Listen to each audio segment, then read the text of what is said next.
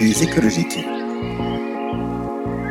Avec Thierry Tatoni, écologue à l'IMBE, spécialiste en écologie du paysage et biologie de la conservation. Éviter n'est pas forcément se compenser, mais bien compenser, c'est peut-être éviter. Pour comprendre cette entrée en matière qui peut paraître obscure au-delà du sens de la formule, il faut revenir sur ce qu'on appelle la séquence éviter, réduire, compenser, désignée le plus souvent par l'acronyme ERC.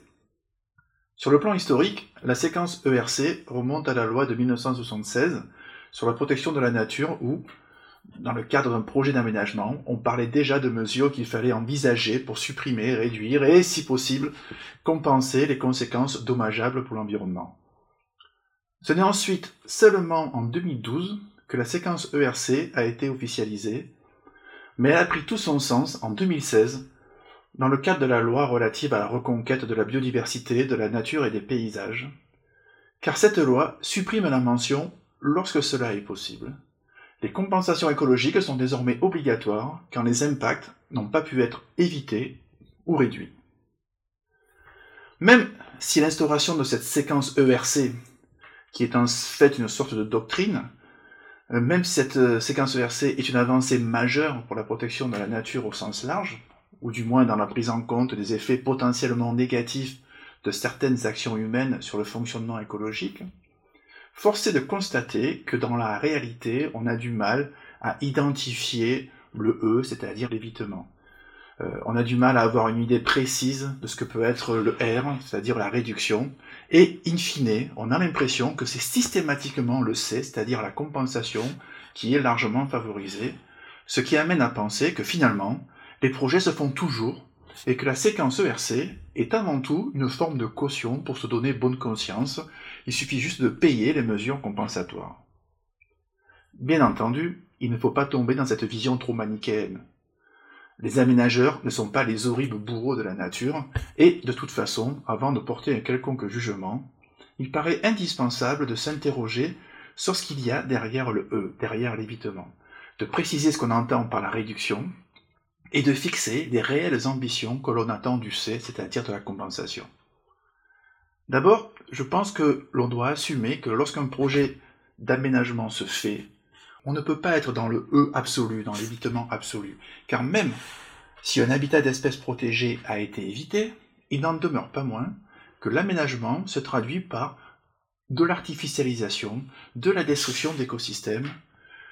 relevant certes de ce qu'on désigne comme la nature commune, mais il faut être conscient que tout aménagement entraîne une altération de l'intégrité écologique et donc de la fonctionnalité des écosystèmes.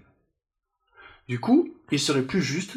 de se mettre dans une logique de réduction plus ou moins importante, ou encore de focaliser sur la qualité de la compensation que l'on va demander.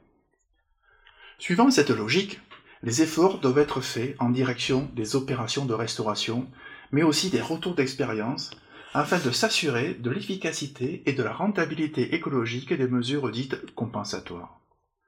La question se pose alors au niveau des compétences qui vont être mobilisés pour concevoir les opérations de restauration et de leur suivi, ainsi que de leur évaluation, sachant que les services instructeurs ne sont pas en capacité de prendre en charge cette tâche et que l'on ne peut pas non plus la confier à un bureau d'études, d'abord pour des questions déontologiques, mais aussi méthodologiques et aussi de rentabilité économique. L'identification d'un acteur charnière en recherche et développement paraît alors incontournable et cet acteur charnière devrait idéalement relever du secteur public avec un adossement fort aux structures de recherche. En résumé, il me semble que l'avenir n'est plus dans l'idéalisation ou la quête sacrée du E, de l'évitement,